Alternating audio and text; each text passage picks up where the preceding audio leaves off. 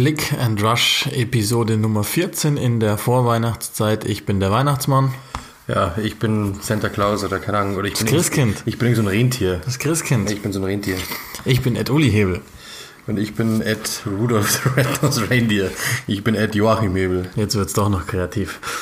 Ich packe einfach mal, wenn wir schon dabei sind, ähm, uns selbst verwirklichen, die, die Patreon-Hinweise vorne dran. Und das ist wirklich kein Witz. Und das ist, glaube ich, nochmal ein ganz guter Zeitpunkt, so ganz kurz äh, vor Weihnachten.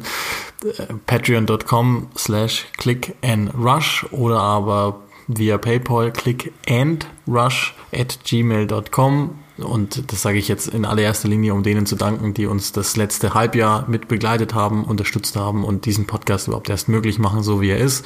Wir haben ja schon angekündigt und wir versuchen das irgendwann mal in dieser Periode jetzt umzusetzen für die Patrone und Patroninnen, dass wir einen Podcast aufnehmen, in dem wir mal erklären, wie es denn zur Themenfindung kommt, was, wie, wo, wann äh, zu bezahlen ist, äh, Kosten erzeugt und dergleichen mehr.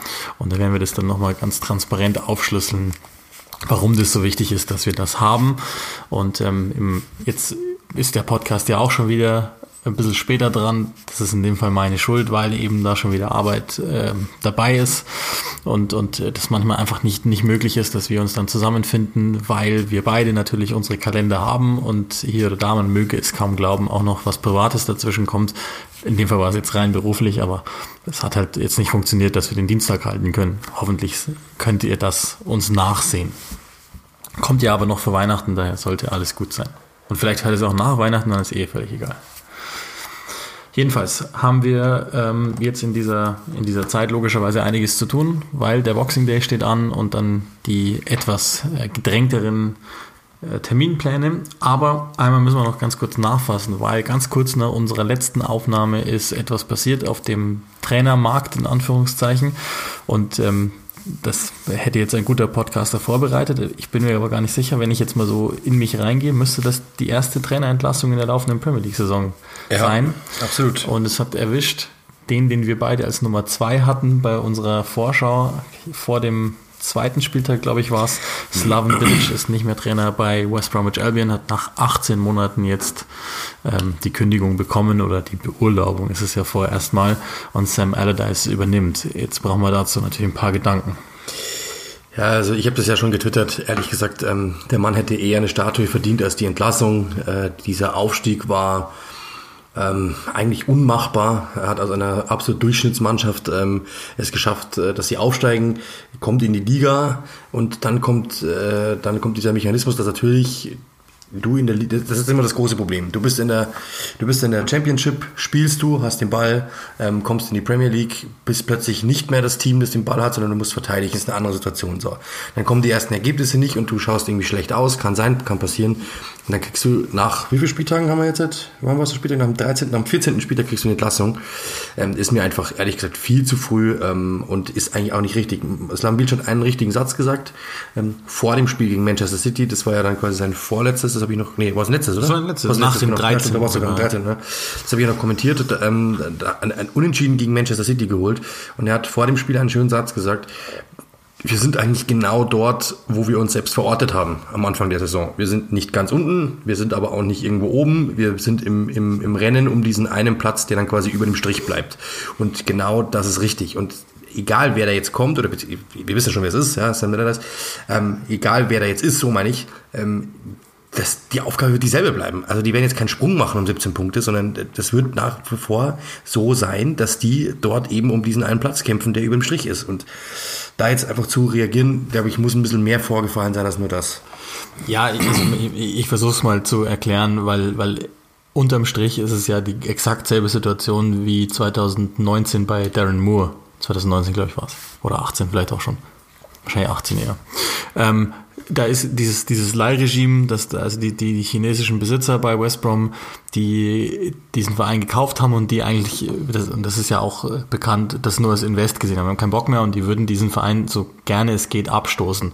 Die bekommen aber immer Panik, sobald es nicht sportlich so läuft. Das war bei Darren Moore so in, nach der Abstiegssaison aus der Premier League, in der sie ähm, dann eigentlich okay gestartet sind und Darren Moore war ja äußerst beliebt im Verein und die Ergebnisse waren auch okay. Da hatten wir gar keinen Stürmer beispielsweise und irgendwann mal in, in einer Phase, als man gedacht hat, okay, jetzt sind sie halt ganz normal angekommen in der zweiten Liga, haben dann auch mal ein Unentschieden gespielt, vielleicht was verloren, dann haben sie plötzlich den Panikbutton gedrückt und niemand hat es verstanden. Und sie hatten aber überhaupt niemanden, das ist ja diesmal der Vorteil schon mal, niemanden in der Hinterhand und haben damals Jimmy Shen äh, installiert sind dann zwar noch in die Playoffs gekommen, ähm, aber planlos sozusagen. Und ähm, die Situation damals war schon so, dass das irgendwie das eigentlich eine beinahe Aufstiegssaison gewesen wäre. Klar, sie haben dann im Halbfinale verloren, aber es fühlte sich an wie eine Abstiegssaison. Dann kam Bilic und der einzige Vorwurf, den man ihm da zu machen hatte, war, dass er halt ungefähr ein Jahr zu spät kam, weil wenn, dann musst du dich halt direkt für ihn entscheiden.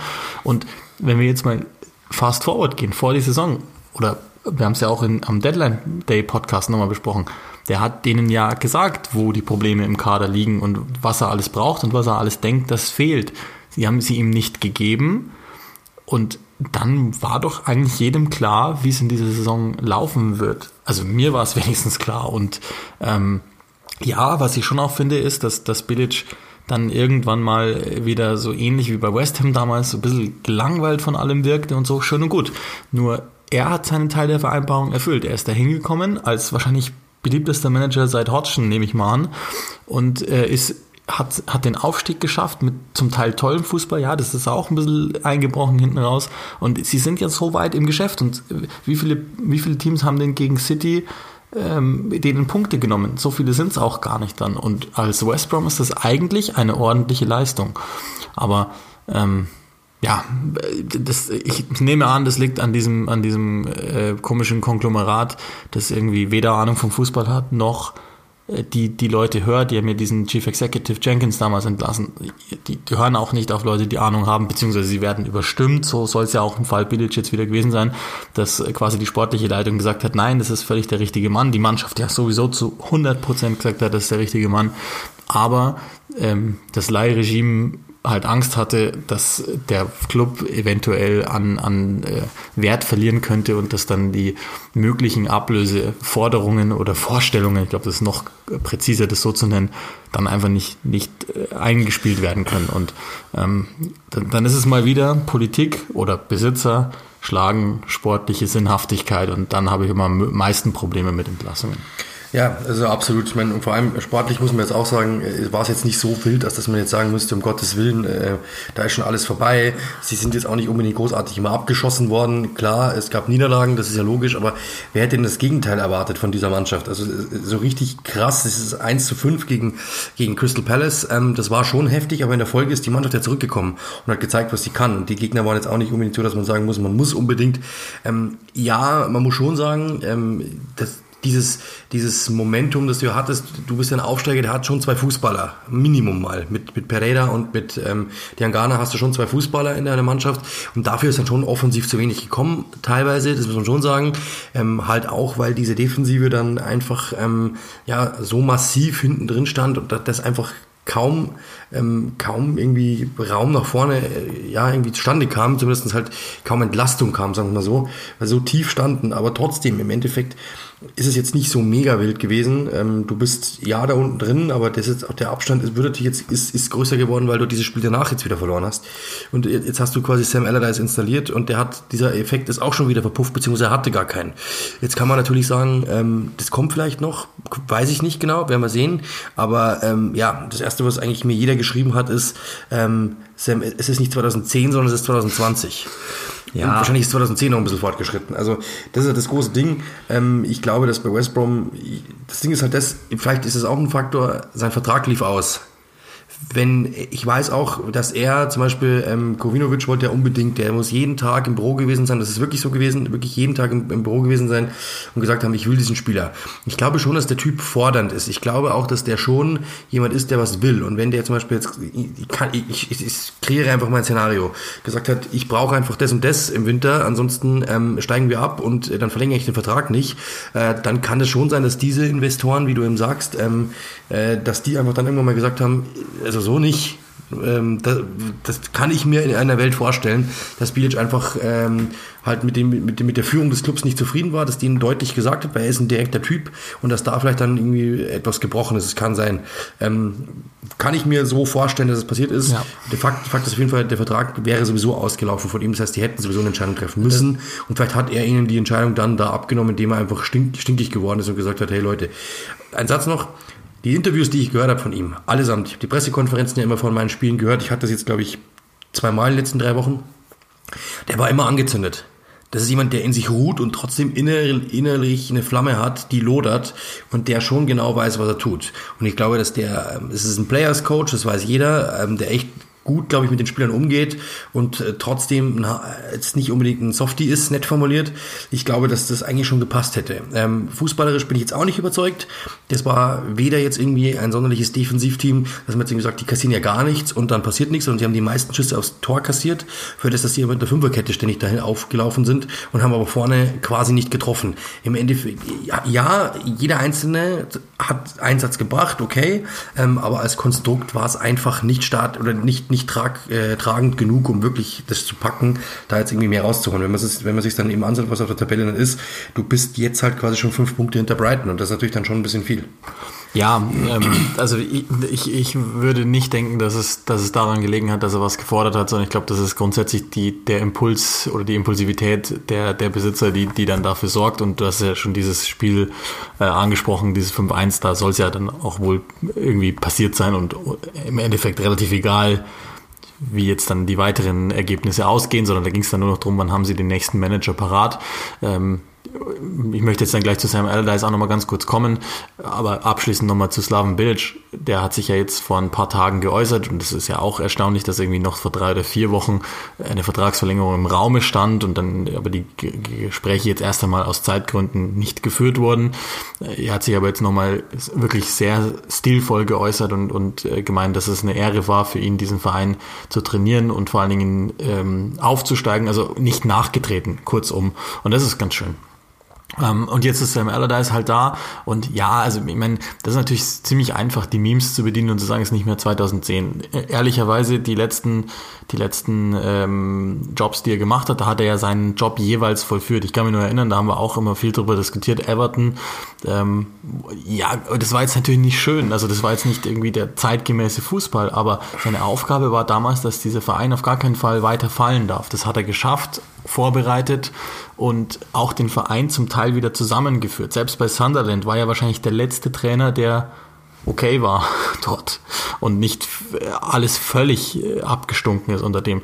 Also ich würde schon denken, das ist eine, eine, ziemlich sichere Wahl auf eine Weise. Ich meine, der ist natürlich jetzt nicht mehr der Jüngste, aber das ist eine, eine ziemlich, ziemlich sichere Wahl und ähm, ich, ich glaube jetzt nicht unbedingt, dass die Chancen gesunken sind. Also so viel ich von Billich halte, ich, ich, kann mir schon vorstellen, dass der da jetzt eine, eine in Anführungszeichen Taktik oder wahrscheinlich einfach nur eine Richtlinie einzäumt, die heißt, wir machen das Zentrum dicht, verteidigen uns einfach erstmal zu Tode und schicken dann irgendwelche langen Bälle vor auf unsere zum Teil limitierte Offensive. Ich finde das, ich, ich, ich glaube, das hat gewisse Erfolgschancen. Allardyce selber ist natürlich in einer denkbar dummen Situation, weil jetzt kommen eben diese angesprochenen Tage und du kannst ja gar nicht wirklich trainieren. Das hat er ja auch zum Wochenende nach, der, nach dem ersten Spiel auch schon wissen lassen. Es geht ja gar nicht. Also du hast ja gar nicht die Möglichkeit, dass du jetzt großartig auf dem Feld Dinge einstudierst. Klar, Taktiksitzungen schön und gut, aber du siehst ja deine Spieler gar nicht. Und wenn es blöd läuft, hast du dann schon die ersten drei Niederlagen in den Knochen. Und das, das ist natürlich einfach ein saudummer Zeitpunkt. Jetzt mal unabhängig von allem ist es ein saudummer Zeitpunkt, jetzt vor Weihnachten, wirklich so kurz vor Weihnachten zu wechseln, halte ich für richtig dumm. Wenn, dann hättest du es früher oder später machen müssen.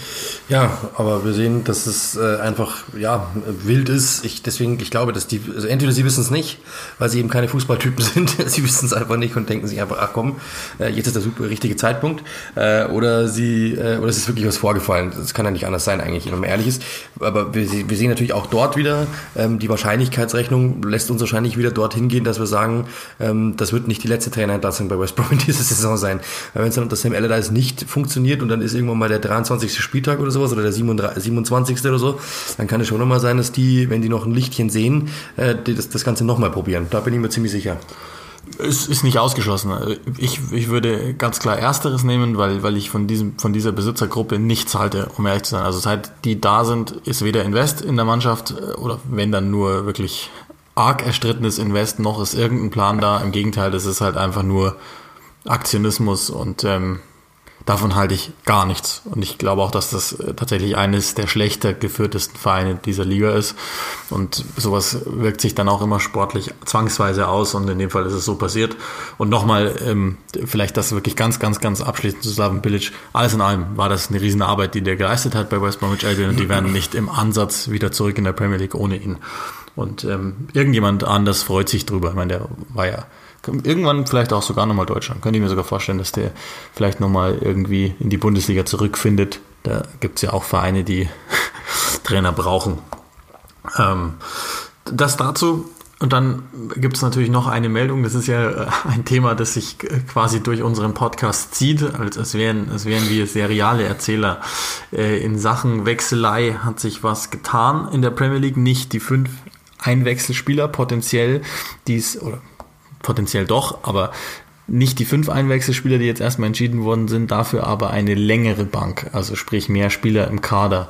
Wie stehst du dazu? Ja, also äh, ich habe eigentlich alle Trainer fast schon gehört dafür, äh, dazu, die eigentlich alle unisono meinten, das ist eigentlich eine gute Idee, äh, weil du halt einfach einen Spieler mehr äh, quasi involvieren kannst in den Kader, oder zwei Spieler mehr involvieren kannst in den Kader und quasi Spieler belohnen kannst, für die Leistung unter der Woche. Also du normalerweise war es immer so, du hast einen Kader von keine Ahnung, 25 Leuten, ähm, sagst dann, okay, wir müssen den Matchday-Kader berufen, elf Spieler plus sieben Auswechsler und dann müssen natürlich schon logischerweise ein paar zu Hause bleiben. Und so kannst du zwei mehr mitnehmen und denen sagen, hey, und du hast natürlich auch mehr Optionen. Du kannst nicht mehr auswechseln, aber du hast natürlich taktisch ein paar Optionen mehr. Du kannst sagen, okay, ich nehme noch einen Torwart mehr mit, vielleicht passiert da was. Ich nehme vielleicht noch einen Stürmer mit aus der Jugend, ähm, wenn wir nur einen haben. Also du kannst einfach ein bisschen mehr planen. Das finde ich eigentlich ganz okay. Und über diese Geschichten dann quasi, ob mehr Wechsel erlaubt sind, ich glaube, da haben wir ja schon genug darüber diskutiert. Es gibt die eine Seite, die eben sagt, ja, macht mit Sicherheit Sinn, mehr Wechsel zu haben, weil du kannst eben logischerweise mehr Spieler auswechseln, ihnen mehr Pause geben. Da gibt's andere, die dann wieder sagen, meistens eher die kleineren Clubs, ähm, bringt uns eigentlich gar nichts, weil wir haben gar nicht so viel Qualität auf der Bank, dass wir es bringen können. Das wird langfristig nur den großen Clubs helfen, weil die das können. Und insofern glaube ich, ähm, dagegen ist sich ausgesprochen worden von den, vom Großteil der Liga, weil sie eben gesagt haben, sie wollen das nicht, sie wollen nicht, dass da diesen großen Clubs geholfen wird. Und ich glaube, dann ist es ja eigentlich schon, schon im Großen und Ganzen erklärt. Ja, also ist, ist so. Ich glaube, man muss jetzt erstmal auch abwarten, wie sich dann einpendelt oder ob das überhaupt einen ganz großen Unterschied macht. Ähm, aber also, das haben wir ja auch schon jetzt mehrfach rausgestellt. Die fünf Wechsel finde ich jetzt prinzipiell nicht so gut.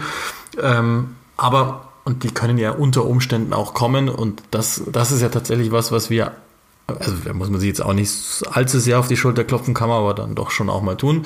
Was wir schon grundsätzlich mal vorausgesagt haben, dass im Falle von Kopfverletzungen beziehungsweise Zusammenprall mit dem Kopf potenziell Wechsel eingeführt werden werden. Ja. Futur 3 ist das jetzt. Ähm, das ist ja prinzipiell jetzt einfach mal allzu sinnvoll. Ob, ob dann die Art und Weise der Regelung wieder, auch das muss man aber wahrscheinlich erstmal äh, einfach für sich rausfinden. Nämlich, es ist so, wenn, wenn denn etwas potenziell passiert, dann hast du die Möglichkeit bis zu zweimal zu tauschen, ja. quasi auf dein Kontingent drauf, um, wenn jetzt beispielsweise drei Wechsel schon getätigt wurden, äh, nicht äh, also dann, dann, dann hast du trotzdem noch einen Wechsel und musst den Spieler nicht weiterspielen lassen. Das ist ja die grundsätzliche Idee dahinter. Genau. Ja, das ist genau, das ist genau ähm, die Idee dahinter. War ja bei David Luiz und äh, Raúl Jiménez so, die zusammengeprallt sind. Und wenn du natürlich jetzt rein theoretisch, wir haben 90. Minute, die beiden prallen aufeinander ähm, und du kannst, oder machen wir mal 90. Minute ist wahrscheinlich dann, da wäre es dann, wäre dann fast schon für Spiel jetzt nicht mehr unbedingt relevant, aber machen wir mal die 82. Minute und du hast noch ein paar Minuten zu gehen äh, und dann äh, hast du deine Wechsel schon ähm, ausgenutzt. Dann ist es halt so, dass du sagen kannst, okay, wir haben noch zwei Wechsel mehr. Ähm, was ich jetzt gelesen habe, ist es angedacht von der Liga, dass dann ähm, zwei Wechsel Wechsel quasi auf der anderen Seite auch dazukommen. Also wenn jetzt zum Beispiel Mannschaft A sagt, wir wechseln jetzt aus, dann kriegt die andere Mannschaft auch äh, Wechsel mehr, damit das eben nicht taktisch ausgenutzt wird, damit du eben nicht sagst, äh, jetzt tu mal so, als wärst du gegen den Pfosten gelaufen äh, und dann kriegen wir einen Wechsel mehr, aber dann können wir noch einen Stürmer bringen. Ähm, weil vor einer Minute sind wir noch zurückgelegen, haben wir noch, sind zurückgelegen, jetzt plötzlich ist, da, ist das Unentschieden da, wir müssen noch mal einen drauflegen, äh, wir brauchen noch einen Stürmer. Äh, dementsprechend, äh, das glaube ich ist ganz, eine ganz gute Variante, das so zu machen. Ähm, ja, da glaube ich, müssen wir uns auch nichts vormachen, wie oft kommt es denn vor? Wahrscheinlich ja. alle fünf Spiele einmal oder so. Ähm, oder alle pro Mannschaft wahrscheinlich alle fünf Spiele, nicht mal. Also insofern ähm, wird jetzt nicht großartig beeinflussend sein, aber es wird schon ein Thema sein, glaube ich, wenn es dann soweit ist. Und für die Spieler finde ich es gut, dass eben die Möglichkeit gibt, dort eben, wir hatten, ich hatte den Zusammenfall, ähm, Zusammenprall am Wochenende ich weiß gar nicht mehr, wer es war, wenn ich ehrlich bin. Da habe ich ihm genau das gesagt, ähm, dass die Spieler erstmal natürlich ähm, draußen lange überprüft worden sind. Ähm, das war wirklich ein heftiger Zusammenprall. Das ist länger mal überprüft worden. Das ist, glaube ich, gut. Und wenn du dann auch die Möglichkeit hast, einen Wechsel zu tun, dann sagst du wahrscheinlich, komm, wir nehmen den jetzt raus, genau. weil es ist, wir schützen das lieber. Wir gehen jetzt nicht das Risiko, dass der nochmal muss. Und ich glaube, das ist ganz gut. Das ist wahrscheinlich der allerrelevanteste Punkt. Sollte sowas jetzt beispielsweise in der 15. Minute passieren, dann würdest du keinen extra Wechsel anfassen, der dich ja dann im Zweifel limitiert in der 70. Minute, wenn du noch taktisch was tun willst, sondern du kannst einfach wechseln, ohne dass es in irgendeiner Weise dann dein äh, Kontingent beeinflusst. Und das ist ja mit, mit hoher Wahrscheinlichkeit das, um was es geht bei, bei dieser Idee. Und da gebe ich jetzt einfach mal den, den, den Vorschuss. Das, man wird das überprüfen müssen, ist das äh, durchführbar, so wie bei allem. Also es war beim VAR so und es ist im Grunde bei den fünf Wechseln so, ist das in der Praxis durchführbar, aber ich finde die grundsätzliche Überlegung erstmal gut, ähm, sozusagen für die Gesundheit der Spieler was, was einzuzäumen. Und dann schauen wir es uns einfach mal an und werden es dann zu gegebener Stelle wieder nochmal beantworten. Weil das gerade aktuell, oder ganz aktuell ist jetzt nicht, aber während der Aufnahme, weil ich das gerade lese, ähm, Ian Holloway ist zurückgetreten und das passt dann ganz gut zum Thema Slaven Village und Besitzer bei Grimsby Town und hat dazu getwittert und ich, wie ich, wie ich finde, also ich mag den eh ganz gerne, ähm, sehr offen, dass er äh, nochmal klar gemacht hat, da ist ja gerade eine Übernahme im Gange und die neuen Besitzer haben ihn vorab schon kontaktiert. Das findet er völlig komisch, weil er auch äh, logischerweise zu den alten Besitzern äh, ziemlich loyal gewesen ist und deshalb ist er zurückgetreten, weil er sagt, ein Besitzer und ein Trainer, die müssen miteinander können, die brauchen ein Vertrauensverhältnis. Wenn das nicht gegeben ist, dann ist auch keine gute Arbeit gegeben und der Start war schon mal ganz schlecht, deswegen tritt er jetzt hier zurück. Also natürlich nicht jetzt, hat auch sportliche Gründe, denn so gut ging es ihm da auch nicht, ähm, aber trotzdem eigentlich, also Ian Holloway hat auch den, den coolsten Style aller Trainer, finde ich, so in den ersten vier Ligen. Ähm, aber das, das, mag ich an dem und das zeigt auch nur nochmal, was ja auch die ganzen alten Manager auch sagen, wo auch Sam Allardyce bei Bolton immer ein Beispiel war, du brauchst, du brauchst einfach eine gute Besitzerschaft, um vernünftig arbeiten zu können. Das aber nur ähm, by the way. Und dann äh, macht's Sinn machen tut eigentlich gar nichts, aber es ist sinnvoll, äh, den aktuellen Spieltag der Premier League sich nochmal vor Augen zu führen. Und das ist unser berühmtes Spielchen, das wir einst Sentenced getauft haben. Wir versuchen also den aktuell abgelaufenen Spieltag in der Premier League mit jeweils einem Satz zu umfassen, weil halt wahnsinnig viel passiert ist in oder an genau diesem. Und ähm, während ich noch versuche, das irgendwie aufzurufen, weil ich mich, technisch wieder weil wunderbar. schlechtest vorbereitet habe. Wir haben, wir haben ein etwas anderes Setup heute, daher. Technisch wunderbar. Ähm, ist es, ist es nicht ganz so simpel, aber du darfst mir auch gerne zur Seite springen. Jetzt habe ich es gleich. Also, ähm, am Samstag ging es los mit Crystal Palace gegen Liverpool. Das Endergebnis 0 zu 7. Pibberlul. Ja, äh, vor allem, also wenn man sich dann anschaut, ich habe es bloß so am Rande mitbekommen, weil ich hatte dann später ein Spiel, habe mich vorbereitet. Ähm, das war ja dann schon auch mit der ein oder anderen äh, Auswechslung, Minamino zum Beispiel, der mal gestartet hat und so. Ähm, also schon respektabel, das dann so hinzubekommen. Und äh, ja, äh, Jürgen Klopp, der mal gesagt hat, er hat Taktikvideos studiert von Roy Hodgson, weil er die Defensive unbedingt genauso machen wollte, die, die Defensive von Hodgson so spannend fand, glaube ich, dieses Video wird jetzt nicht unbedingt drauf kommen, ähm, dass er dort äh, die nächste, die nächste Sitzung einleitet. Ich glaube es ehrlich gesagt nicht. Also ja, Liverpool kann sich warm laufen, kann überrennen, ähm, dann passiert sowas halt mal, ja, muss man echt sagen. Und da kommt, äh, es ist ja also, äh, sehr beeindruckend. Salah kommt von der Bank, trifft doppelt, das ist schon Wahnsinn. Weiterer Auswärtssieg im St. Mary's City gewinnt mit 1 zu 0 bei Southampton. Das war mal wieder ein minimal unterhaltsameres Spiel von City mit etwas mehr Risiko gegen ja schon gut in Form sich befindende Saints. Ähm, City ist soweit okay, verlieren jetzt gerade ihre Spiele nicht mehr und stellen langsam aber sicher wieder den Kontakt zur Tabellenspitze her. Ich glaube, die sind auf einem guten Weg. Chancenverwertung bleibt das Thema, also sind, glaube ich, auf einem guten Weg. Ja, grundsätzlich ja. Das gegen West Brom darf der halt nicht passieren. Man ist unentschieden, okay, aber es darf der eigentlich nicht passieren. Wenn sie das Spiel gegen West Brom, was sie hätten gewinnen müssen, weil sie hatten die Chancen dazu, sie hatten mehr Ballbesitz, sie hatten und so weiter. West Brom hatte nur eine gute Gelegenheit. Ich habe es ja kommentiert am Wochenende, ähm, unter der Woche. Äh, eigentlich muss City das Spiel gewinnen und dann kannst du wirklich von dem Lauf sprechen und dann kannst du wirklich sagen, oh oh, die kommen wieder. Die werden so auch kommen, aber ich glaube, das, die Wucht wäre eine andere gewesen, wenn du jetzt einfach das Spiel auch gewonnen hättest und das war ja nicht irgendwie unmöglich, sondern eigentlich die, ich glaube, dass West Brom nicht mal weiß, wieso sie den Punkt geholt haben. Ich verlasse mal kurz die Chronologie des Wochenendes, weil uns das äh, jetzt prinzipiell anstehende Spiel dann später nochmal kurz ähm, einholen wird. Newcastle wäre das nächste 1-1 gegen Fulham. Eigentlich so das, das erwartbare Ergebnis irgendwie. Ja, äh, natürlich, absolut. Also ich, ich weiß, ich, ich finde Newcastle ist, ist, ist halt immer, immer da. Das muss man denen schon lassen. Also die sind, die versuchen es immer, mal, mal geht's in die Hose, mal nicht, aber im Grunde genommen, äh, die sind schon da. Also dass die sich da irgendwie von irgendjemandem ähm, richtig rausnehmen lassen, ist, ist, ist echt beeindruckend und vor allem äh, dann auch mit einer roten Karte trotzdem nochmal unentschieden zu spielen, Respekt. Also das ist schon, nicht, ist schon in Ordnung.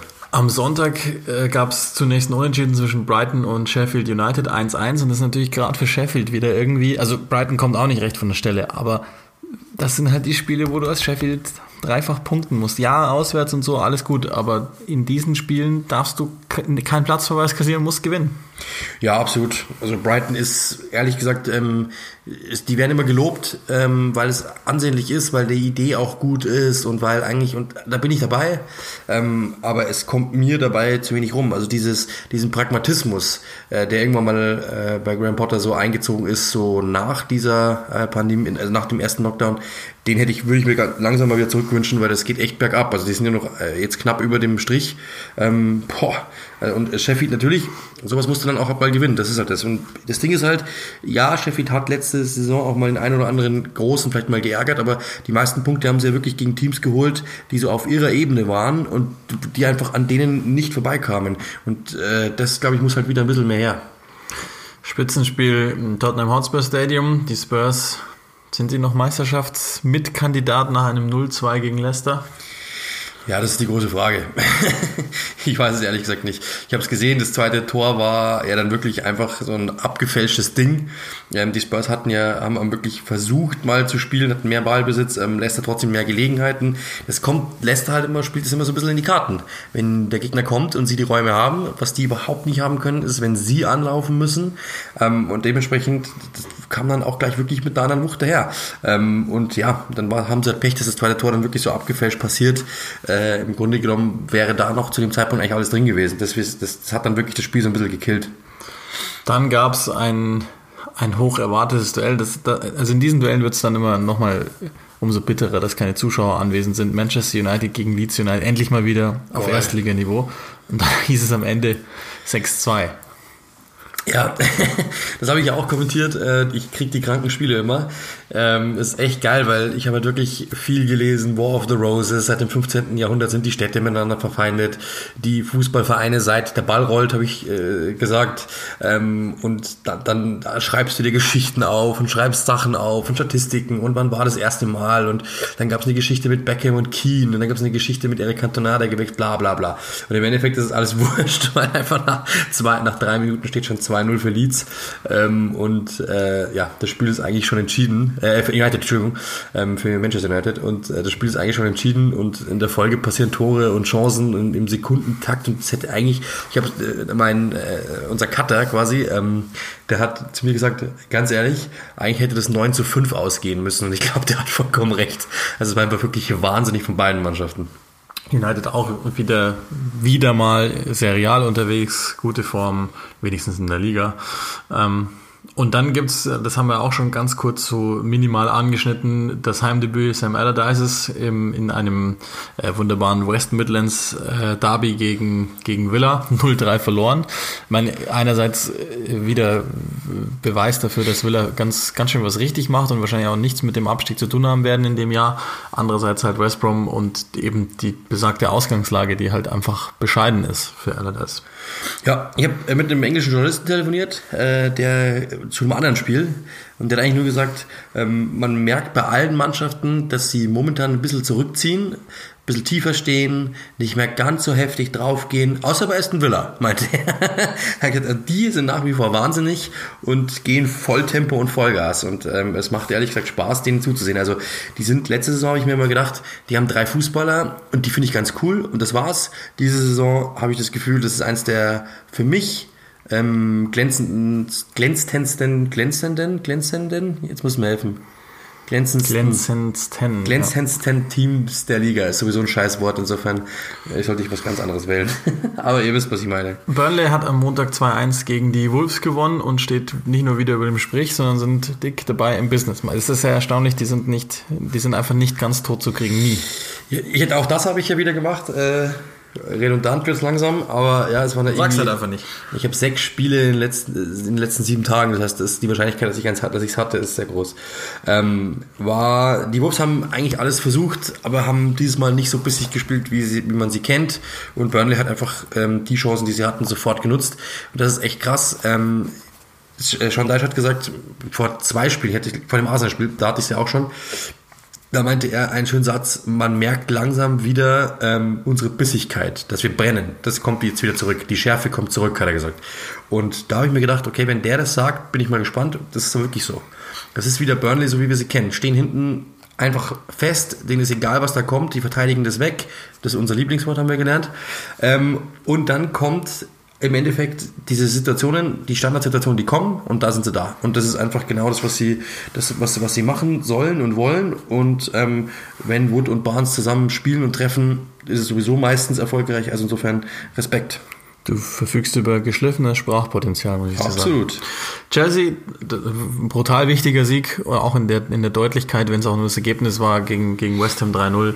Ähm, glaube ich, genauso wie es das Ergebnis sagt. Chelsea hält wenigstens minimalen Kontakt, weil das droht ja schon auch ein bisschen ungemütlicher zu werden, wenn das jetzt nicht sich irgendwann demnächst auch mal einpendelt. Insofern ganz gut. Und West Ham, das haben wir jetzt auch schon ein paar Mal besprochen, das war ja eigentlich unsere erste Wahl der potenziellen Trainerentlassungen in der Saison, äh, kann das verkraften. Das ist jetzt kein schlimmes Ergebnis an der Stamford Bridge. Und das ist ja auch ein absolutes Kompliment, was man dann nach, nach 14 Spieltagen machen kann, dass eben so eine 3-0-Niederlage überhaupt gar nicht wehtut. Absolut. So, das also zum, zum ja, aktuellen das, Spieltag. Recht. Ja, das recht. Ah, du sagst es. Ja, du sagst es. Wir müssen uns mehr ähm, gegenseitig unterstützen. Ich finde, das ist gut. Du musst mir mehr Bestätigung, mehr Bestätigung bekräftigen, wichtig. dass ich recht habe, dass ich so toll bin. Das ist ganz wichtig. Ähm, wir haben ein bisschen was haben wir ja noch vor mit euch. Hinten raus gibt es ja sogar noch ein, ein kleines Schmankerl, aber es haben sich seit der letzten äh, aufgenommenen Episode, und ich habe so recht, muss ich jetzt sagen. Ja, das ist super. Einige ja, Jahrestage. Ähm, ja, Wahnsinn. Ereignen sich Jahrestage eigentlich? Es ist auch noch, also es ist eigentlich gar nicht früh, aber für mich ist es noch früh und mein Kopf ist nudelsiebig. Daher schwierig. Ähm, unter anderem hat, hat Ole Gunnar Solskjaer sein Zweijähriges gefeiert und die sind ja sogar passenderweise aufeinander getroffen. Das, jetzt habe ich total versaut, weil eigentlich hätte ich das direkt als Überleitung nehmen müssen. Arsenal und Everton. Das haben da ja jeweils. Und ja, das war, hm. ich, ich, ich überlege noch. Ähm, und äh, da, da sind Ancelotti und Ateta aufeinander getroffen, die jeweils äh, inzwischen seit einem Jahr im Amt sind. Und ähm, typischerweise, wir sind auch gar nicht kreativer als alle anderen Sportredaktionen, schaut man dann ja immer zum, zum Jahrestag auf die auf die geleisteten Dinge. Aber jetzt im Ernst, also in dem Fall ist es ja tatsächlich ganz sinnvoll, die, die Entwicklungen, insbesondere bei zwei Jahren United, das, wir wissen, das kommt jetzt dann irgendwann zum United und Arsenal Podcast, aber äh, das macht ja trotzdem, ist ja, ist ja trotzdem sinnvoll, genau, dass wir das einmal ganz kurz einordnen. Ich, es muss jetzt auch gar nicht die, die ganz tiefe Analyse sein, aber zumindest mal, was unser Gefühl denn so sagt und ähm, es mag ja auch hier und da vielleicht mal Fakten dazu geben. Lass uns doch mal einfach anfangen, auch da chronologisch. Äh, Ole Gunnar Solskjaer ist jetzt seit zwei Jahren im Amt. in Prozent, wie viel fortgeschritten ist Manchester United, seit er da ist? Ich würde sagen 20, 5, na, 25. Also das Ding ist, dass, äh, es sind schon Fortschritte zu erkennen, finde ich schon. Ähm, die Mannschaft ist auch. Äh, das Ding ist immer, dass die Mannschaft hat zwei Gesichter. Das ist das große Problem. Also du hast eine gute Phase gehabt, als er über, äh, ähm, also übernommen hat. Du hast eine sehr gute Phase gehabt am Schluss der letzten Saison und du hast jetzt wieder eine sehr, sehr gute Phase. Das sind drei gute Phasen. Das Problem ist, dass du wahrscheinlich auch drei schlechte hattest. Und das ist halt das Problem, dass diese Mannschaft halt diese Konstanz nicht findet ähm, in den Ergebnissen. Äh, das, das, das ist ein schöner Satz von einem englischen Kollegen. Die Konstanz auf dem Feld ähm, die haben sie sehr wohl. Und das ist, das da hat er komplett recht, weil äh, du weißt immer, was du von Manchester United bekommst. Das ist immer eigentlich dasselbe System. Also 99,9% der Fällen ist es dieses 4-2-3-1. Du bekommst ähm, schnelle Kontergegenstöße, die sie versuchen, äh, über Rashford, über Martial, Bruno, wie auch immer. Ähm, und du bekommst halt, wenn du, wenn du sie laufen lässt, wenn du sie brennen lässt, kriegst du drei, vier Tore von denen. Ähm, das Problem ist halt, wenn du, wenn sie hinten wackeln, kann es auch sein, dass du hinten drei kassierst. Das ist, das ist konstant. Ähm, absolut die Probleme sind natürlich nach wie vor da und ähm, ich weiß nicht, ob da natürlich genug dran gearbeitet wird, das kann ich nicht einschätzen, aber ähm, insgesamt, wenn United so spielt wie momentan, wenn United so spielt wie die letzten 14 Spiele der letzten Saison, wenn United so spielt wie die ersten acht Spiele oder sowas unter Solskjaer, glaube ich, die ersten acht mhm. oder sowas, irgend sowas, dann ist United da, wo man, wo, wo, wo die Fans sie ganz gerne wieder hätten und ähm, die müssen halt das, Best, das Beste aus beiden Welten irgendwann mal finden. Also in der Vorweihnachtszeit soll man ja nicht so viel fluchen und schimpfen, deswegen halte ich mich jetzt hier kurz. Ich, ich, ich gehe drunter und zwar bei weitem drunter. Ähm, das ist mir bedeutend zu wenig in zwei Jahren. Und das einige, drei, vier gemachte Serien, das Überschminken, das reicht mir nicht. Und das ist mir insbesondere mit den finanziellen Absichten, die in dem Kader stecken. Und das sind echt, das sind Millionen äh, hunderte Millionen. Das ist mir sauber zu wenig. Und natürlich jetzt im Vergleich zu, zu den letzten, und das ist ja dann typischerweise immer da, und deswegen hat man ja auch reagiert, Monaten zu Mourinho, Verbesserung, keine Frage. Aber im Vergleich zu dem, wo Mourinho ja auch schon war mit United, ist es sogar ein Rückschritt. Und deswegen, es tut mir leid, aber das Zeugnis für Solskjaer fällt immer noch nicht gut genug aus. Da kann er nicht alleine, das sage ich ja jedes Mal wieder, da kann er nicht alleine was dafür, aber schon auch. Also da, da sind schon auch ähm, brutale Fehler, die der zum Teil macht. Das haben wir ja immer wieder jetzt aufgeschlüsselt in den letzten Wochen. Deshalb fällt da für mich die Bilanz tatsächlich so aus, dass ich, das ist mir sauber zu wenig in zwei Jahren, ehrlich gesagt. Aber das ist ja auch, und das werde ich gleich nochmal sagen auch, das ist immer gemessen natürlich auch an der Erwartungshaltung. Und die Erwartungshaltung äh, bei einem Kader, in dem 800 Millionen drinstecken, seit Ferguson und Gill verlassen haben, und insbesondere bei einem Club, der Manchester United heißt, muss natürlich auch einfach hoch sein. Und, und der kann auch nur Meister heißen. Und du bist aber immer noch so klar, was die Gesamtplanung betrifft, hinter Liverpool, hinter City, dass ich mich nicht dazu hinreißen lasse, dieses Projekt als positiv abzu stempeln. Es tut mir leid. Aber ähm, ist ja jetzt auch nichts Neues in dem Sinne. Dann sind wir bei, ähm, das machen wir, ich gehe jetzt einfach zu Arsenal, weil auch das kann man etwas schneller mhm. abhandeln, hatten weil wir es auch die letzten Wochen jetzt schon ein paar Mal hatten. Nichtsdestotrotz ist es halt, also wenn ihr sämtliche Gazetten, Internetseiten aufschlagt in diesen Tagen, dann ist es halt das Thema, insbesondere weil sie das habe im Übrigen ich kommentiert, wollte ich nur auch mal sagen, ah. ähm, jetzt wieder verloren haben im Viertelfinale des EFL Cup gegen, gegen City und zwar wirklich zum Teil erbarmungswürdig sich dargestellt haben. Ein Jahr Mikel Arteta. Hm. Da, wird's, da, wird's, da muss man es noch stärker differenzieren als bei Solskjaer wahrscheinlich. Ja, wahrscheinlich muss man es da auch in, in, in Cup-Wettbewerbe unterteilen und in Liga. Ähm, ich habe gestern ja, wir haben ja gestern vor dem Spiel gesprochen. Ähm, ich, wie viel, wie viel, wie viel seine Cup-Spiele hat er gewonnen im Vergleich zu den Ligaspielen? Ich weiß es gar nicht mehr. 14 und 16. 14 und 16, auf jeden Fall. Also er gewinnt fast alle Cup-Spiele. 17 jetzt. Ähm, und er, er, er, in der Liga wird es einfach immer weniger. Das ist erstens das Problem. Zweitens, er hat es ganz schön gesagt, äh, das habe ich in dem Spiel auch gesagt gegen Everton, ähm, diesen schönen Satz, dass er das vor dem FA Cup-Finale gesagt hat, das erste halbe Jahr, darüber hätte ich ein Buch schreiben können. Äh, und hat dabei gegrinst. Das heißt, wahrscheinlich wäre dieses Buch sehr, sehr positiv ausgefallen. Ich habe dann in dem Spiel auch gesagt, ähm, wahrscheinlich wäre das zweite Kapitel oder das zweite Kapitel oder das zweite halbe Jahr jetzt nicht mehr unbedingt ein Bestseller. Weil seitdem her natürlich es schon bergab geht. Also spielerisch, ich kann die, ich kann die Idee erkennen. Das Problem ist halt das, wenn ich sie erkennen kann, kann sich der, Gegner, der gegnerische Trainer auch erkennen. Und zwar easy. Ähm, und dementsprechend ist da auch ziemlich schnell dann, äh, der ist, ist, ist ziemlich schnell erklärt, was Arsenal vorhat. Ähm, über die Außen spielen, Flanke rein, sie haben keinen Abnehmer, dann das, das ist vorbei. Ähm, deswegen, es fehlen einfach zwei Spielertypen. Du bräuchtest entweder, wenn du das so spielst, einen Typen, der ähm, einen, einen, Mittelstürmer, der wirklich auch was abnehmen kann, das hast du aber nicht. Oder du bräuchtest einen offensiven Zehner, den hast du auch nicht, also einen kreativen. Dementsprechend, oder zumindest du bezahlst ihn, aber du sitzt ihn auf der Tribüne. Ähm, dementsprechend, diese Mannschaft, momentan ist diese Mannschaft einfach zu naiv geführt um irgendwie etwas zu machen. Ja, ich sehe ja Struktur, ja, die hat er reingebracht. Ich habe aber das Gefühl, das habe ich eben auch gesagt, äh, das, das hat ein Kollege zu mir, ich habe mit einem Kollegen aus England auch da telefoniert, der ihm meinte, und da hat er auch ganz recht, dass er eben so zwischen den Ansätzen gefangen ist. Er will Struktur, ja, die hat er eingebaut und die hat auch funktioniert am Anfang und wollte eigentlich jetzt übergehen in ein wieder ein bisschen offensiver. Problem ist einfach, dass die Offensive trifft nicht äh, genug. Das Problem ist, dass hinten dann wieder was weggebrochen ist dadurch. Und so bist du zwischen zwei Ansätzen gefangen und hast weder das eine noch das andere mittlerweile. Und das ist das große Problem. Ja, und ähm, also der, der Punkt ist schon, dass er wirkt, er wirkt auch ein bisschen, das ist völlig klar, das ist, das ist diese, das erste, die erste Cheftrainerstelle, das ist die erste Situation. Ich glaube trotzdem, dass er das hinkriegt. Ich, ich vertraue dem, dem Fachmann Ateta. Natürlich wird halt alles dramatisch beeinflusst und solche, die in der, insbesondere in der Art und Weise Niederlagen oder Nicht-Siege, die passieren bei Arsenal, wiegen natürlich nochmal deutlich schwieriger. Ich, ich, ich glaube, äh, ich glaube, dass er das schaffen kann. Ich glaube auch nicht, dass, es, dass sie ihn entlassen werden, im Übrigen, ähm, sondern der wird die Zeit bekommen.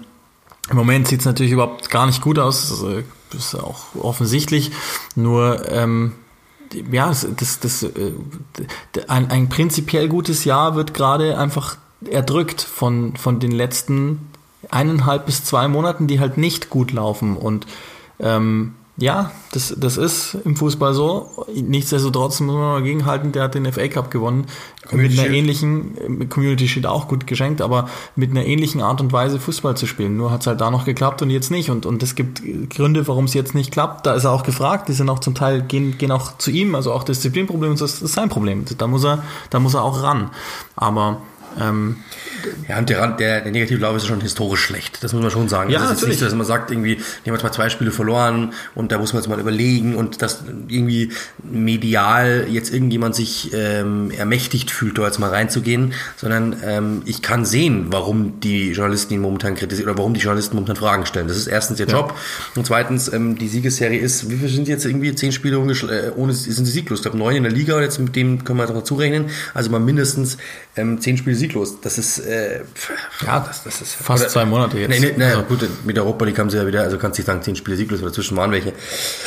Ich glaube, es sind neun in der Liga sieglos. Ähm, das, das, das ist zu viel. Also es ist einfach viel zu viel. Ja. Ähm, bleibt abzuwarten und jetzt kommt noch ein Stück großer Sportjournalismus. Auch abzuwarten bleibt bei Carlo Ancelotti, Super. der heute seit exakt einem Jahr im Amt ist. Also wir nehmen am 23. Dezember auf bei, bei Everton. Und ähm, da fällt mir die, die Einordnung so insgesamt am schwersten. Warum? Weil einerseits, andererseits, also grundsätzlich sind die, sind die jetzt nach einem Jahr dran an Champions League Plätzen, haben den Kader aufgepolstert und irgendwie wäre es denkbar, dass sie es schaffen, in die Champions League zu kommen, aber in Wahrheit verschwende ich nicht einen Gedanken dran, weil ich mir eh sicher bin, dass sie unterm Strich unter den Strichen landen, die für Europa oh, berechtigen. Du sagst es, ah, oh, das ist alles so, ah oh, ja, du sagst es. Ja, nee, ähm, du hast vollkommen recht. Ähm, also ich habe mal rausgerechnet, die, äh, hat ja, glaube ich, übernommen auf Rang äh, Rang 12 oder sowas, glaube ich, letzte Saison. Hat sie insgesamt in der Ancelotti-Tabelle waren sie auf Rang 10 der letzte Saison. Da waren so leichte Konsolidierungsarbeiten notwendig. Ähm, in dieser Saison sah sie am Anfang sehr, sehr gut aus mit vier Spielen, die sie am Stück gewonnen haben. Ähm, und in der Folge haben sie jetzt halt wieder eine kleinere Serie hingelegt und sind deshalb wieder dort, wo sie jetzt sich sehen. Aber sie haben auch, glaube ich, ich habe dieses Spiel gemacht, jetzt weiß ich gar nicht mehr welches war, ähm, unter der Woche gegen Leicester. Äh, sie haben halt Ewigkeiten keine, Ewigkeiten nicht mehr zu Null gespielt. Das ist das große Problem. Ich glaube, nur zweimal 0 in dieser Saison ähm, vor dieser Woche.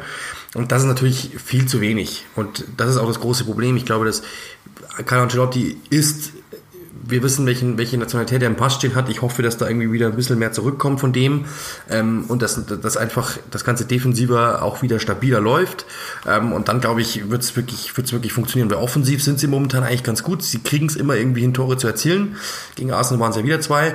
Ähm, das ist in Ordnung. Sie, das war jetzt nicht irgendwie offensiv Wahnsinn oder sowas, sondern sie haben einfach wirklich nur abgewartet. Aber trotzdem, äh, ich kann es schon erkennen. Was ich mir nach wie vor wünsche, ist einen dynamischen Außen. Was ich mir nach wie vor wünsche, ist einen ähm, dynamischen Mittelfeldspieler mehr. Ähm, und dann kann es wirklich noch, noch, noch besser werden. Ähm, wenn James zurückkommt, wird es mit Sicherheit auch noch ein bisschen besser. Und insgesamt, das ist das, was Ancelotti gesagt hat, sie wollen um Europapokalplätze spielen. Das heißt Europa League. Und das finde ich ist drin. Also ich glaube, ja. dass das auf jeden Fall machbar. Also ich finde insgesamt die Entwicklung Evertons, ich finde, wenn du die vergleichst mit, mit, zum Vorjahr, kommen die mit einer ganz anderen Schwere daher. Das ist eine ganz, ganz andere Schwere, die du da hast. Du weißt einfach, oh, da kommt jemand. Das ist nicht mehr einfach so, ja, ja, äh, Everton und die wollen auch spielen, das kriegen wir schon hin, weil wir sind besser auf allen Positionen besetzt, sondern nee, das, das hat jetzt eine ganz andere Wucht, auch weil Calvert Lewin eine andere Wucht hat ähm, und auch weil der eine oder andere Spieler, Ben, Godfrey, ben Godfrey gefällt mir sehr, sehr gut, ähm, mir gefällt Ducouré sehr, sehr gut, ähm, Rames, wenn zurückkommt. Ja, Alan, okay. wenn gesund, haben wir ja auch Alan, wenn gesund, einer der besten der Liga, was das betrifft. Also insgesamt finde ich, die ersten richtigen Puzzlestücke sind gesetzt und ähm, ja, insgesamt äh, könnte es mir manchmal noch ein bisschen äh, dynamischer daherkommen und ja. dann insgesamt, aber ich finde die Entwicklung, die, das, da sind wir wirklich interessant, wo man sagen kann, der hat wirklich richtig was weiterentwickelt. Noch nicht sind alle Früchte vom Baum, das ist richtig, aber die Richtung ist richtig. Ja, ähm, ja, es hat, ich, nein, es hat ein bisschen was von Lucien Favre bei mir ähm, und das ist wirklich nur ein Gefühl, weil ich würde mir auch den Trainer irgendwie dynamischer wünschen. Ich und das ich mache es jetzt mal ganz platt und und und komplett ähm, eigentlich außerhalb unseres Podcasts. Irgendwie, also Carlo Ancelotti ist ein absoluter Top-Trainer, keine Frage, aber irgendwie denke ich, dass ähm, dass er nicht das ist, was Everton gerade braucht. Ich glaube, oder ich, das ist so meine Vorstellung. Ich würde mir irgendwie jemanden wünschen, der mit Everton wächst. Also ein jüngerer Trainer und das um Himmels Willen, aber ein jüngerer Trainer, der irgendwie ähm, mehr Feuer hat, der auch irgendwie sich mehr committet zum Verein, auch wenn, das ist ja alles, das kann man ja Ancelotti auch so grundsätzlich gar nicht vorwerfen, weil er, wie, wie du es gerade ausgeführt hast, ordentliche Arbeit geleistet hat, auch nachvollziehbar ordentliche Arbeit geleistet hat. Aber irgendwie habe ich trotzdem nicht das Gefühl, dass das eine volle Liebesheirat ist. Und ähm, aber ich glaube, es wird immer mehr so. Also ich habe schon das Gefühl, dass es immer mehr so wird. Also mir macht es wirklich, äh, ich finde es wirklich ein cooles Projekt. Ich freue mich immer, wenn ich sie haben kann. Äh, und das ist echt äh, immer eigentlich ähm, was Besonderes. Ich finde, dass das noch so werden kann. Ich glaube, dass Ancelotti auch wieder ein wenig aufweicht, dass es ihm mehr gefällt und dass es immer mehr so wird. Das merkt man schon. Er wird auf den Pressekonferenzen immer lustiger, immer offener und ähm, auch mit, dass er James bekommen hat und sowas. Ich glaube auch, wie er über den, wie er über den Besitzer spricht, ähm, Europa League, das Wort in den Mund nimmt und sowas. Also ich, ich glaube, das ist das ist positiver, als, als man denkt. Und zu diesem, zu diesem, zu dieser Außenwirkung, ähm, damit habe ich halt immer so das war ja so, Lucien Farbe klang ja so ein bisschen durch, Dynamik, nach außen muss man das auch machen. Ja, nee, so. mir geht's nicht um Außen, mir geht's genau, schon um Innen. Genau, aber weil, also. weil diese, also nur um das, das mal gesagt zu haben, auch Außenwirkung ist mir persönlich immer vollkommen egal, weil im Endeffekt muss er die Spieler motivieren und was er mit der Presse macht, ist eigentlich nicht ja, sein ja, Job. Nee, nee, also das, genau, er ist das Außenminister, er ist Innenminister. Das meine ich Genau, eben, genau. Also. Und deswegen, ich weiß, ich weiß, was du meinst, aber ich wollte es einfach nochmal mal klargesetzt haben, weil ich, mich das, mir geht es immer am Zeiger, wenn irgendwie Journalisten dann schreiben, ja, die Außenwirkung, die Außenwirkung. Die Außenwirkung ist egal, sondern es ist einfach nur wichtig, wie er mit den Spielern umgeht. Und ich glaube, dass er da einen ganz guten Draht hat. Ähm, das hatte er eigentlich immer, was ich gehört habe.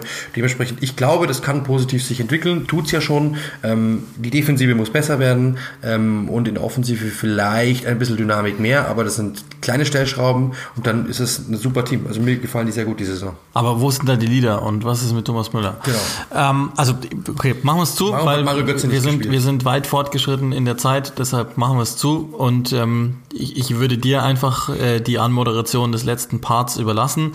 Und ist ja halbwegs sinnvoll, wenn wir uns vorher in, in, die Weihnachtszeit verabschieden, würde ich denken. Jo. Ähm, also, ähm, wir hatten, ich hatte die Gelegenheit, letzte Woche mit Bernd Leno ein Interview zu führen für Sky. Ähm, und die waren so nett und haben uns das überlassen. Wir dürfen das Ganze für den Podcast nutzen. Ähm, dementsprechend, ich glaube, die Gelegenheit, mit dem Premier League Torhüter zu sprechen, ist jetzt nicht unbedingt jede Woche gegeben. Deswegen haben wir uns gedacht, äh, wir, wir packen es einfach hinten dran für euch, als kleines Weihnachtsgeschenk, als kleines Weihnachtsbonus. Ähm, der nächste Premier League Star in Anführungszeichen, der dann quasi bei uns im Podcast ist, hatten ja jetzt schon ein paar ähm, und dementsprechend ähm, ja können wir damit eigentlich frohe Weihnachten sagen. Ich glaube, das ist das große Geschenk. Ja, ich muss, muss nur einen Namen nennen. Bernd Leno ist derjenige, der aber das interviewt nicht gesagt. Ich glaube nein, aber Doch, ich glaube schon, ich habe Bernd Leno vielleicht, gesagt. vielleicht liegt es auch wieder Gut, an meinem Kopf. Vielleicht liegt es auch an meinem. Äh, also ich hatte die Gelegenheit mit Bernd Lehner zu sprechen. Ich glaube, ich habe schon gesagt, ich weiß nicht. Auf jeden Fall, ich hatte die Gelegenheit mit Bernd Lehner zu sprechen. Ähm, und das Hamburg, hast so recht. Das, das, das Baum, Baumwürge sind noch dran. Ähm, äh, Hashtag Ben Leno. Und ähm, ja, war ein cooles Gespräch, hat wirklich Spaß gemacht. Er war sehr offen. Also da wirklich mal, ähm, wirklich mal mit dem zweiten Ohr auch hinhören, weil das sind echt Sätze, die habe ich so noch von einem Spiel selten gehört, ehrlich gesagt. Ich weiß nicht, ob, ähm, ähm, ob das wirklich auch mal so, eine, so ein Zeichen setzen war, aber es war echt cool, hat Spaß gemacht. Und deswegen, wir sagen frohe Weihnachten. Vielen, vielen Dank für alles, für euren Support, für eure Nachrichten, für euren Zuspruch, für ähm, eure, eigentlich für alles. Ehrlich gesagt, es macht immer Spaß. Ähm, auch die, die Folgen machen immer Spaß. Und ähm, dann hören wir sowieso nächste Woche dann wieder nach dem Boxing Day, der erste Samstag, gell? Irgendwann am 28. Der Rhythmus, der Rhythmus, den versuchen wir einfach beizubehalten Genau. äh, von Dienstag zu Dienstag. Wir müssen dann halt im Zweifel etwas mehr reinbauen, aber ähm, ja, genießt Weihnachten, genießt den Boxing Day, Bernd habt Leno. eine schöne Zeit, bleibt gesund, bleibt positiv ähm, und macht einfach das Beste aus einer insgesamt schwierigen Situation für, glaube ich, alle ähm, und versucht es nicht schlechter zu machen, als es ist, sondern genau das Gegenteil. Und ähm, hoffentlich haben wir auch mit einer, etwas mehr als einer Stunde heute dazu beigetragen, dass dem so ist. Okay. Herr Lehner, erstmal natürlich vielen, vielen Dank, dass Sie sich Zeit genommen haben für dieses nette Interview.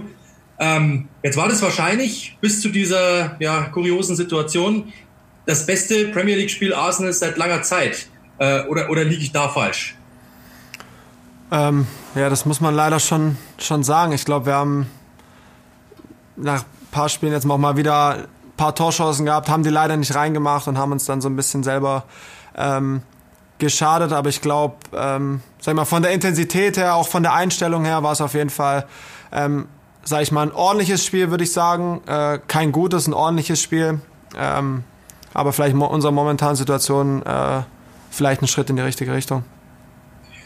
Ist das große Problem aktuell die Chancenverwertung? Es gab einen sehr kuriosen Fakt. Seit Start äh, Oktober mehr falsche Einwürfe als Treffer in der Premier League. Ist ja wirklich ein, ein fieser Fakt natürlich auch, dass sowas dann wirklich auch aufgerechnet wird. Aber ist die Offensive momentan das Problem?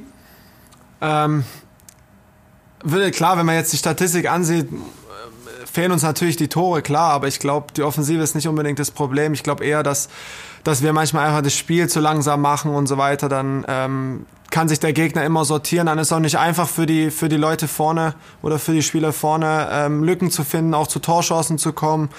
Dann haben wir zum Beispiel auch tausende Flanken gehabt gegen Tottenham und wir haben dann auch nicht die Spieler, die dann, sag ich mal, gegen, gegen ähm, robuste Innenverteidiger sich da durchzusetzen und alles. Und das macht es dann auch schwierig. Ich glaube, da haben wir so ein bisschen es immer verpasst, schnell umzuschalten, wenn der Gegner ein bisschen offen ist. Weil ansonsten ist es vor allem so gegen so Teams wie Tottenham oder andere Mannschaften, die dann sehr tief stehen und nur auf Konter lauern, ähm, ist es sehr schwer, dann Chancen zu kreieren. Also ich glaube nicht, äh, dass es unbedingt nur an den Offensiven liegt, sondern allgemein, wie wir gespielt haben, einfach zu langsam, zu behäbig und dann auch zu viel leichte Fehler gemacht haben. Und ähm, so haben wir das auch, auch intern analysiert und ich glaube, gegen Burnley war es auch besser, aber leider haben wir die Chancen nicht reingemacht und dann wird man halt äh, sehr, sehr bitter bestraft. Ja, wo sie am Endeffekt dann überhaupt nichts dafür können. Aber trotzdem, natürlich gibt es diese eine Statistik auch da. Ähm, sieben Gegentore in den ersten acht Spielen. Das war die beste Abwehr der Liga zu diesem Zeitpunkt. Das ist ja eigentlich was Herausragendes, gerade natürlich für Arsenal. Ähm, und jetzt aber acht Gegentore in den letzten fünf. Also was ist, ist es zu einfach zu sagen, da ist was passiert? Ist es Pech? Oder, oder beim Anfang lief es ja wirklich so herausragend? Ähm, ja, also dass es Pech war, ich glaube, wenn man ein oder zwei Spiele mal verliert, kann man irgendwie von Pech reden. Aber wenn man, wenn man dann von, von so einer langen Zeit oder von so vielen Spielen redet, dann, dann äh, kann es kein ähm, Pech sein. Also ich glaube, ähm, die Zahlen sprechen für sich, dass, dass, ähm, dass es nicht gut war. Ich glaube, da brauchen wir nicht drum herum reden und so weiter. Die Leistungen waren auch nicht gut. Wir haben, muss man auch, sag ich mal, leider sagen, haben wir auch verdient immer verloren. Wir haben in Leeds nur 0-0 gespielt. Äh, das war ein glücklicher Punkt, sage ich mal. Wir haben gegen Tottenham verdient äh, verloren. Wir haben gegen, gegen Burnley jetzt ein bisschen unglücklich verloren. Vorher gegen Wolverhampton ähm, verdient auch verloren. Gegen Aston Villa haben wir 3-0 verloren. Das sind dann schon sehr viele enttäuschende Ergebnisse und auch enttäuschende Leistungen. Also ich glaube, da war von allem so ein bisschen dabei, schlechte Einstellung, auch ein bisschen Disziplin, die äh, gefehlt hat und dann auch kommt kein Selbstvertrauen hinzu. Also es sind viele, viele Faktoren ähm, zusammengekommen und da gibt es auch keine Entschuldigung dafür. Das haben wir auch intern, ähm, sage ich mal, mit, mit dem Staff, auch mit, äh, mit den Spielern äh, besprochen und ich glaube, ähm, jeder ist sich da einig, dass wir das äh, so schnell wie möglich ändern müssen. Weil im Endeffekt, klar sind wir jetzt gerade in, in, einer schlechten Phase, aber das Einzige, wie wir da rauskommen können, ist einfach ähm, harte Arbeit und dann irgendwie einen Sieg ähm, erzwingen. Und dann kommt das Vertrauen auch wieder und dann geht es, es geht sehr, sehr schnell nach unten, aber es kann auch sehr schnell äh, nach oben gehen, vor allem in England, wo jeder jeden schlagen kann. Und äh, darauf hoffen wir natürlich. Jetzt entlädt sich natürlich gerade, was die letzte Partie betrifft, sehr viel an Granit Xhaka irgendwo. Können Sie das nachvollziehen? Oder wurde sowas in der Mannschaft auch besprochen, dass sowas nicht geht? Oder ist das einfach dann auch ein Aussetzer, den man nicht ausrechnen kann? Ähm, ja, ich glaube, ähm, Granit weiß am besten selber, dass, ähm, dass er einen Fehler ähm, gemacht hat. Ich glaube, das muss, muss ihm niemand auch sagen. Der Trainer hat es angesprochen und so weiter. Ähm, und damit hat sich's auch, weil ich glaube, ähm, im Endeffekt ist er jetzt auch noch äh, selber gesperrt und alles. Äh, deswegen ist das Thema gegessen. Und jeder macht Fehler, jeder ist frustriert. Er hat sich vielleicht in dem Moment einfach nicht unter Kontrolle gehabt und äh, damit hat sich's auch. Und es wird auch auf niemanden irgendwie gezeigt, dass der schuld ist, der schuld ist. Es hat jeder Fehler gemacht, jeder hat äh, mal auch Scheiße gebaut. Das gehört auch dazu und so weiter. Wir müssen daraus lernen und einfach dass solche Fehler ähm, oder solche roten Karten dann einfach auch nicht ähm, zustande ähm, kommen und fertig. Und ich glaube, auch danach hatten wir immer noch die Chance gehabt, den Ausgleich zu erzielen oder auch ähm, noch das Spiel zu gewinnen. Es war ja, glaube ich, immer noch 0-0 zu dem Zeitpunkt. Und ähm, ja, damit hat sich's aus, weil ich glaube, irgendwie mit auf den Finger zeigen mit irgendeiner, das, ähm, das ist für mich auch zu einfach, ähm, weil dann sucht man wieder Ausreden und so weiter und ähm, so läuft es meiner Meinung nach nicht.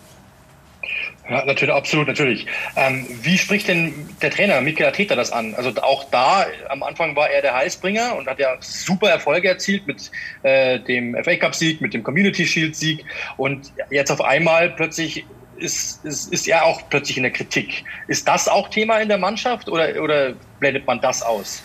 Ähm, nee, das ist gar kein Thema. Also ich glaube, ähm, der Trainer kann da eigentlich am wenigsten was äh, dafür, weil im Endeffekt, wenn man sieht teilweise, wie wir dann auch rumgelaufen sind und so weiter, dann sind es einfach wir Spieler. Das muss man einfach so, so auch ehrlich, ehrlich sagen, weil wenn, wenn wir dann auch rote, Karte krieg, rote Karten kriegen oder wenn wir dann auch einfach schlecht spielen oder undiszipliniert auch in unserer Ordnung stehen und dann auch äh, unnötig in Konter laufen und so weiter, wenn Sachen sind, die wir wirklich tausendmal klar angesprochen haben und so weiter, dann ist es auch einfach sag ich mal, fehlende Konsequenz, fehlender Fokus ähm, und so weiter. Und im Endeffekt, wir ist wirklich eigentlich immer so genau das, was wir besprechen, was wir auch trainieren, das tritt dann auch im Spiel ein. Aber wir setzen es dann einfach nicht um, weil wir auch individuelle Fehler machen ähm, und so weiter. Also ich glaube, ähm, der Trainer ist in der Kabine ähm, gar kein Thema, also dass irgendwie da Kritik über den aufkommt, sondern es ist eher, dass wir, ähm, sag ich mal, uns Spieler, also uns Spieler selber, selber kritisieren und auch selber, in, jeder muss selber ins Spiel gucken und sagen, heute habe ich wirklich nur Mist gebaut. Heute war, war ich schlecht einfach und so weiter. Heute, heute, heute habe ich nicht alles gegeben und ich glaube, so sollten wir das anpacken, weil Qualität haben wir, äh, so wie Sie gesagt haben. Wir haben super Erfolg gehabt, wir sind super gestartet und so weiter, hatten danach, keine Ahnung, sieben, acht Spiele eine Top- oder die beste Defensive gehabt und so weiter. Und auf einmal kam ein Bruch und ähm, dass man dann irgendwie an einer Person oder an irgendwas das festmacht, das ist ähm, viel, viel zu einfach. Und ähm, ja, so gehen wir das an. Jetzt sagen ja viele, ich habe viele ähm, Scouting-Berichte auch gesehen vor dem Spiel, dass so der, dass viel über die Außen geht, dass im Zentrum wenig gespielt wird. Ich glaube, nur fünf Mannschaften spielen seltener das Zentrum als Arsenal. Der Kreative fehlt. Jetzt ist ja eigentlich ein Landsmann im Kader, der als Kreativer gilt, Mesut Özil. Arsene Wenger meinte zum Beispiel, das wäre einer, der könnte Arsenal helfen. Wie sehen Sie das? Das ist natürlich eine knifflige Frage jetzt. Ähm, momentan ist er natürlich jetzt auch erstmal gar nicht gemeldet, also kann er uns, ähm, kann er uns gar nicht helfen. Ich glaube, der Trainer ähm, hat 25 Leute ähm, nominiert oder der Verein hat die ähm, nominiert, hat die Entscheidung gefällt. Also momentan kann er uns nicht helfen. Natürlich hat Mesut, ähm, sage ich mal, außergewöhnliche Qualität, aber der Verein hat sag ich mal, die 25 Spieler, Spieler ausgewählt. Deswegen ähm, ist Mesut, glaube ich, bis Januar, ich weiß nicht genau, wann dieses Fenster wieder öffnet, wann man das ändern kann, ist Mesut kein Thema. Er trainiert ganz normal mit, er verhält sich gut, er verhält sich professionell und alles drum und dran und versteht sich auch gut mit der Mannschaft. Also bringt kein, irgendwie keine Negativität rein, sondern verhält sich professionell und ähm, ja, alles weitere liegt nicht in seinen oder auch in meinen Händen. Eine Frage, die mich persönlich zu Ihnen noch interessieren würde. Ich habe auch viele Spiele schon beobachtet in dieser Saison und auch schon kommentiert. Es gibt immer wieder so diesen Trend der Mannschaften, dass sie Arsenal früh zustellen, was natürlich für einen Torhüter auch schwierig ist, dann da rauszuspielen. Ähm, gegen Rapid zum Beispiel gab es dann ja wirklich einen, einen, einen, Fehler, der dann passiert ist. Kann passieren, klar. Ähm, aber wie, wie nehmen Sie das wahr? Wird auch das dann irgendwie im Training besprochen, dort dann Lösungen zu finden, um früher diese Abwehr, äh, die Abwehr zu überspielen oder diese erste Bastion zu überspielen? Ähm, ja, natürlich. Also das Risiko, ähm, da hat der Trainer auch ganz ehrlich gesagt, das nimmt er dann auch auf sich. Wenn das mal passiert, dann passiert es. Aber ich glaube, unsere, unsere Art und Weise zu spielen ist, ähm, wie ich schon angesprochen habe, wenn die Gegner sehr tief stehen, dann tun wir uns einfach sehr, sehr schwer, Chancen zu kreieren. Deswegen wollen wir den Gegner ähm, locken, versuchen rauszuspielen und dann, dass unsere offensiven Leute ähm, mehr Platz haben und alles. Und das gelingt uns dann in erster Linie ganz, ganz ordentlich manchmal. Wir, wir spielen uns heraus, aber dann verpassen wir so, so ein bisschen dann nach vorne zu spielen. Wir spielen dann wieder zurück und warten, bis der Gegner dann ähm, organisiert ist. Und ähm, ja, und dann wird's dann, dann wieder schwer und wir verpassen dann so ein bisschen ähm, den Pass dann nach vorne zu spielen oder mal einen Diagonalball schnell zu spielen, dass der Gegner ins Rückwärtslaufen ähm, kommt. Aber so ist die Art und Weise, wie wir, wie wir spielen wollen, wie wir rausspielen wollen. Mal klappt's ähm, gut, mal klappt's äh, weniger gut. Ähm, aber das ist auf jeden Fall die Art und Weise, wie wir, wie wir Fußball zocken wollen, sag ich mal. Absolut. Ähm, jetzt sind wir natürlich dann, dann, eigentlich mit Arsenal durch. Eine Frage natürlich noch zur Nationalmannschaft. Ähm, die ist natürlich wahrscheinlich allgegenwärtig nach diesem 0 zu 6. Sie können es wahrscheinlich schon gar nicht mehr hören. Ähm, Gab es ja auch diese Diskussion um Joachim Löw. Äh, wie haben Sie denn das gesehen? War das Ihrer Meinung nach zu scharf, wie mit dem Bundestrainer umgegangen ist? Und natürlich ist es richtig, dass man an ihm festgehalten hat. Ähm, also in erster Linie finde ich es finde ich richtig, dass man an ihm festgehalten hat, weil ähm, erstmal ist das in der Mannschaft gar kein Thema, dass dass Jogi Löw irgendwie in der Kritik steht oder so, weil ähm, die Spieler einfach hinter ihm stehen und wenn man auch sieht beim DFB ähm, ist ja auch ein, auch ein großer Umbruch, ähm, sage ich mal, in der Mannschaft, wenn man so sieht in den letzten Jahren. Man vergleicht jetzt Mannschaften wie von 2014. Ich glaube, das ist ein bisschen, bisschen ähm, eine andere Mannschaft. Und dann, klar, das 0 zu 6, das war ähm, ein schlechtes Spiel, keine Frage. Aber ich glaube auch, ähm, wie in der Öffentlichkeit äh, mit ihm umgegangen ähm, ist, das gehört sich nicht und so weiter. Das ähm, war auch meiner Meinung nach viel, viel ähm, zu hart. Deswegen glaube ich, ist es die einzig richtige Entscheidung, dass man mit dem, mit dem weitermacht, weil ich glaube auch, ähm, die Fans und auch die Mannschaft, die glauben, glauben an ihn und ich glaube, ähm, man sollte wieder auch von der Öffentlichkeit mal ein bisschen positive Energie reinbringen und so weiter, weil im Endeffekt ähm, schadet man seinem eigenen Land und jeder will bei der M, sag ich mal, positive Atmosphäre haben und nicht irgendwie das Gefühl haben, dass man, weil man hat irgendwie nur das Gefühl, dass die Leute nur darauf warten, dass wir verlieren. Dass wir verlieren, dass wir scheitern, dass die Leute wieder negative Energie ähm, rausbringen können, ihren Frust rauslassen können. Ich weiß nicht, ob das wegen Corona ist oder was auch immer und so weiter. Deswegen ähm, finde ich es ein bisschen schade, dass man dann ähm, auf ihm, auf, auf Jogi Löw komplett ähm, rumhakt und hoffe natürlich auch, dass, dass äh, von außen da ein bisschen positive Energie, Energie reinkommt, weil ich glaube, das ist das Einzige, was, was die, die Mannschaft und auch, sag ich mal, der ganze deutsche Fußball ähm, braucht. Absolut. Vielleicht noch die letzte Frage ähm, zum Thema, was Sie gesagt haben, äh, positive Energie. Vielleicht konnten Sie da ja auch ein bisschen äh, positive Energie weitergeben. Äh, haben Sie Kontakt zu Kai Haber, zum Timo Werner? Haben Sie denen vielleicht sogar irgendwie geholfen, äh, sich einzuleben in London? Oder, ähm, weil man zum Beispiel, ich glaube, mit Timo Werner kommen Sie ja in, aus einer ähnlichen Gegend. Vielleicht gibt es da da irgendwie Synergien? Ähm, nee, also ich habe denen nicht geholfen, weil ich bin im Norden von London, die sind, glaube ich, im, im Osten von London. Das sind gefühlt zwei Stunden äh, voneinander entfernt. Ähm, aber man hat sich schon ausgetauscht, was, was gibt's so für Restaurants und so weiter. Leider ähm, dürfen wir uns noch nicht treffen, weil man, man darf nur mit seinem eigenen Haushalt ähm, rausgehen und, und essen gehen und so weiter. Deswegen müssen wir unsere Dates in Anführungszeichen leider noch verschieben. Ähm, hoffentlich wird es ähm, irgendwann mal besser. Ähm, aber hat sich natürlich ausgetauscht, was so in London alles geht, was man machen kann, wie, wo, was und so weiter. Und ähm, ja, ich hoffe natürlich, dass ich äh, mit Kai und mit Timo mehr Zeit verbringen kann und so weiter in, in Zukunft. Ähm, ich freue mich, dass sie nach London gekommen sind und hoffe natürlich, dass, dass vielleicht noch ein paar andere Kollegen irgendwann mal auf die Insel springen. Dann wäre es das von mir eigentlich gewesen. Vielen, vielen Dank, Herr Leno, für Ihre Zeit. Sehr gerne. Äh, war sehr offen, sehr kommunikativ und ich wünsche natürlich alles Gute für die Nationalmannschaft. Vielleicht klappt es ja doch mal, dass Sie an Manuel Neuer vorbeikommen. Und natürlich für den FC Arsenal in der, in der kürzeren Zeit, dass Sie einfach wieder zurück in die Spur finden. Die letzten Leistungen waren ja wirklich sehr ansprechend eigentlich. Vielen Dank, vielen Dank. Alles Gute Ihnen auch. Viel Glück und alles Gute. Bleiben Sie gesund. Danke. Ciao, ciao.